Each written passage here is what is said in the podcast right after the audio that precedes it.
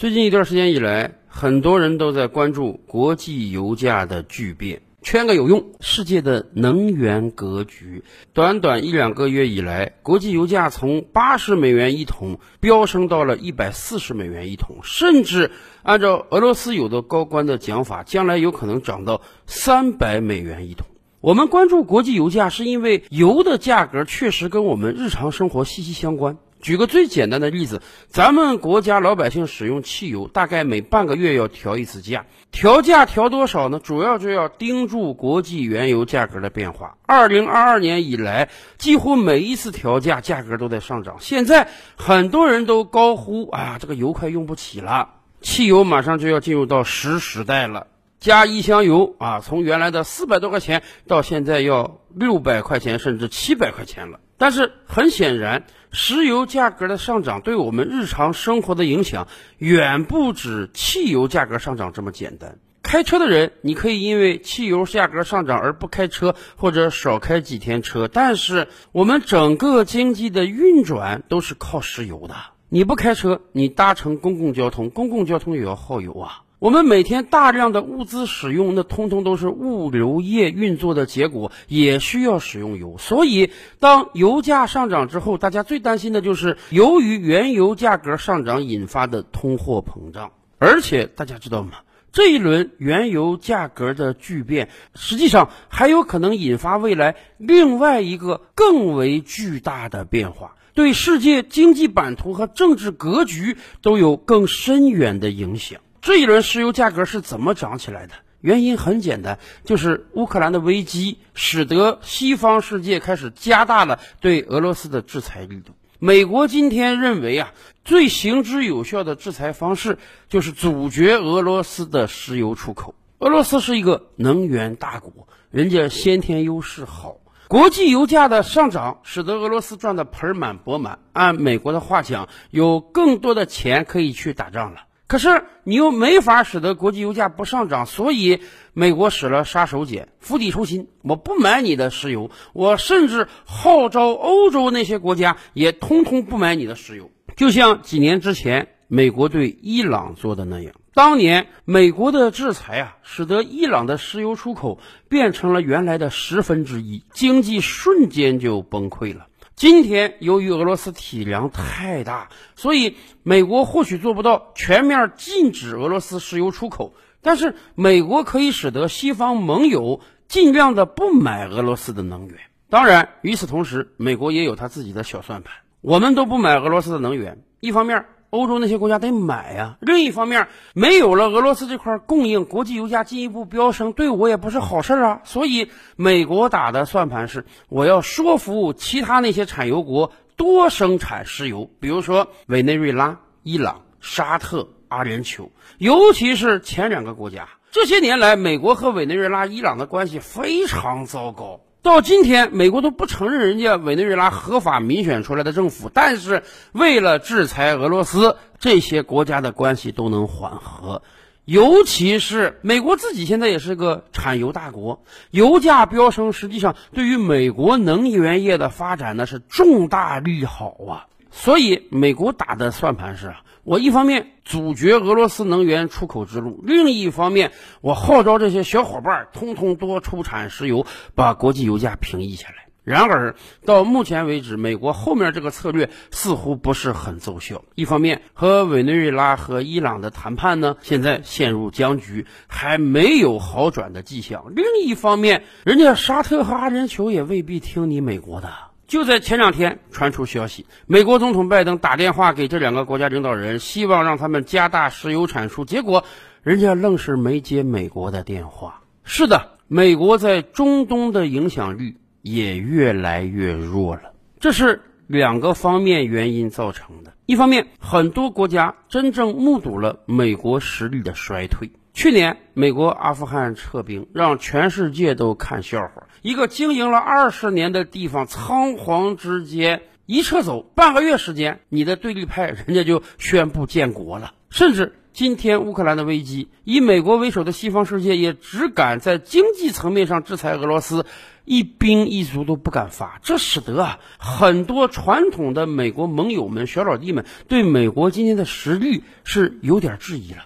真正有危险的时候，美国会不遗余力的帮他们吗？尤其是沙特。大家记得五年之前沙特关系和美国有多好吧？特朗普总统刚一上任，沙特马上说我要买超过一千一百亿美元的武器。而今天沙特王储连拜登的电话都不接了，这当然也是有底火的，因为拜登当年在竞选之时就说啊要公布所谓沙特记者卡舒吉事件的真相。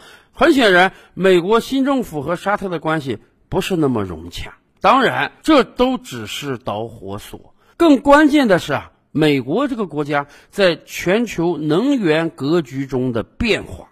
上世纪七十年代以来，布雷顿森林体系崩塌了。美元不再和黄金挂钩了。按道理讲，你美元就应当失去世界货币的资格。以往大家信任你，是因为美国用国家信用做出保证啊，美元是和黄金挂钩的。任何时候，任何人，你拿着美元到美国中央政府都可以换出等量的黄金，黄金是绝对的硬通货。但是布雷顿森林体系崩塌之后，黄金不再和美元挂钩了，美国政府可以肆无忌惮的大印美元了，哪怕它根本没有那么多黄金做托底。但是为什么全世界还要信任它呢？一方面，国际贸易需要使用通用货币；另一方面，美元和石油相挂钩了。美国当时作为全世界最大的工业国，对石油有着非常大的需求。而中东作为主要产油国，他们大量的石油是卖给以美国为首的西方世界的，所以美国和沙特一拍即合。美国用大量的美元购买石油，产油国获得美元之后，再到全世界买买买，然后使得美元在全球流动。产油国当然赚得盆满钵满了。美国作为最大的工业国，既获得了充沛的石油供应，也使得美元即便和黄金脱钩之后，还是保有世界货币的位置。但是这一切有个前提呀，就是美国你必须不断的买石油，你也确实需要这样的石油。在这样的大背景之下，美国当然尤为看重中东地区这些产油国，把这些国家都通通变成了自己的好朋友。甚至当年苏联经济为什么垮，就是美国和沙特联手，哪怕有所牺牲，但是也要把国际油价打下来，使得苏联卖油卖不出钱了，经济崩溃。沙特为什么当年能够忍受低油价？那就是因为沙特知道傍上美国这条大腿啊，未来发展的前景更广阔，所以可以牺牲一时的利益，跟随美国把油价降下来。然而今天时移世易，一切都不同了。对于美国而言，几年之前的页岩油革命成功，这当然是大好事一桩。到今天为止啊。美国实际上已经没有所谓的能源问题了。美国本土生产出来的石油、天然气足够供应本国了。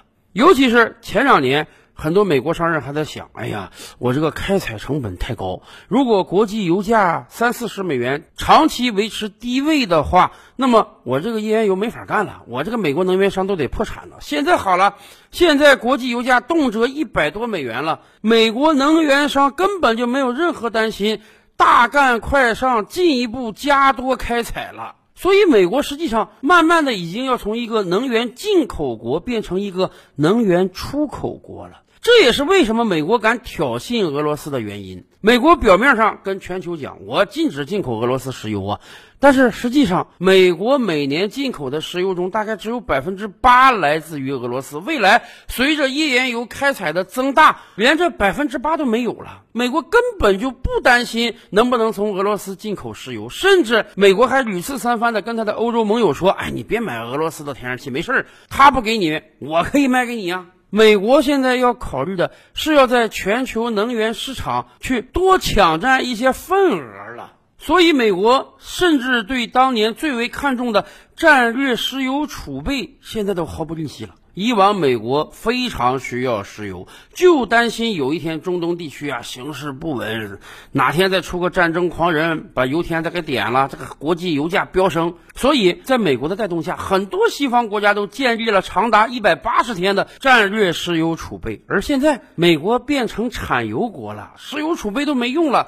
美国政府已经几次三番的抛出了大量的战略石油储备了。但是反过来讲，当美国变成产油国之后，美国和中东国家的关系就变得微妙起来了。以往一个买一个卖，一个供应一个需求，一个提供石油，一个提供美元，双方关系是非常紧密的。可现在，人家美国不需要石油了，你中东能产再多的石油，对美国而言，这已经不是紧俏的战略物资了。那么怎么办？人家中东国家还要继续把石油卖出去啊，只不过不能卖给美国了。而与此同时呢，由于美国不去大量的买石油，所以美国也没法推动它的美元经由石油流向全球了。过去几十年结合的非常紧密的石油美元，实际上已经开始慢慢发生变化了。